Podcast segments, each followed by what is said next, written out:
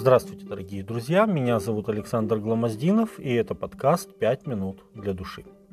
Когда израильский народ прибыл к самой границе Ханаана, в Кадес Варни, Господь говорит Моисею, «Пошли от себя людей, чтобы они высмотрели землю ханаанскую, которую я даю сынам Израилевым.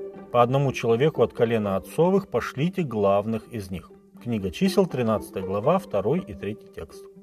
Повествование второзакония говорит нам о том, что своим этим повелением Бог лишь ответил на ту задумку, которую вынашивал народ. Моисей говорит, вы все подошли ко мне и сказали, пошлем пред собой людей, чтобы они исследовали нам землю и принесли нам известие о дороге, по которой нам идти, и о городах, в которые идти нам. Слово это мне понравилось, говорит Моисей, и я взял из вас 12 человек по одному человеку от каждого колена. Книга Второзакония, 1 глава, 22 и 23 текст.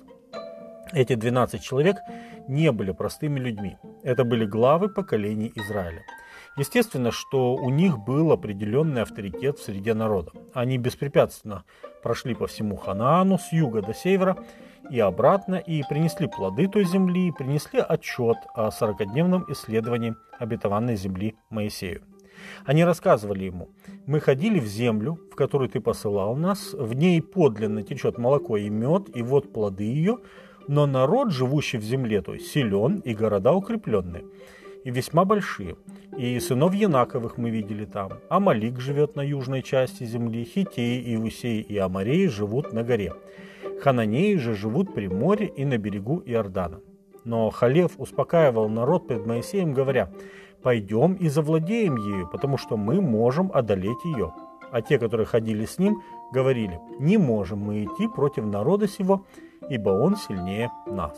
Книга чисел, 13 глава, с 28 по 32 текст. Не такой отчет ожидал услышать Моисей. Десять против двух выражали свое понимание ситуации, в которой у народа не было никаких шансов поселиться в Ханаане. Более того, эти 10 человек стали распространять, как сказано в русской Библии, худую молву о земле. Еврейское слово «дебат» переводится как «клевета». Они начали выдумывать неправду и клеветать о Ханаане, распространять эту клевету среди народа. Они говорили, земля-то поедает людей, живущих на ней, и весь народ ее люди великорослые. Числа 13 глава, 33 текст. Посмотрите, Моисею говорят они одно, а народу другое. И их слова, посеянные в разуме народа, быстро дали свои сходы. Весь народ зарыдал и плакал всю ту ночь. Они роптали на Моисея, на Аарона и даже захотели выбрать себе другого лидера, который бы отвел их назад в Египет. На них даже не подействовали слова Иисуса Навина и Халева, которые также видели Ханаан, что земля это очень-очень хороша, и народ ее не такой, каким они себе его представляют. У них нет защиты, а с нами Господь, говорили они. Но их слов никто не слушал. Все общество решило заставить их замолчать навсегда. «Побить их камнями», — сказал весь народ. Но слава Господня, явившаяся в скинии собрания, остудила пыл возбужденной толпы. Именно этот случай изменил ход истории не только Израиля, но, возможно, и всего мира.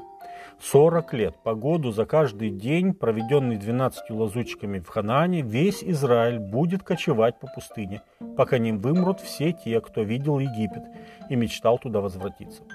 Только Халев и Иисус Навин удостоились возможности войти в обетованную землю и ввести туда народ, приготовленный к этому. Вот так слова десяти человек, выступивших против Божьего обетования, сделали бессмысленной жизнь сотен тысяч людей, так и не увидевших ни Египта, ни Ханаана, и сгинувших в сухой пустыне.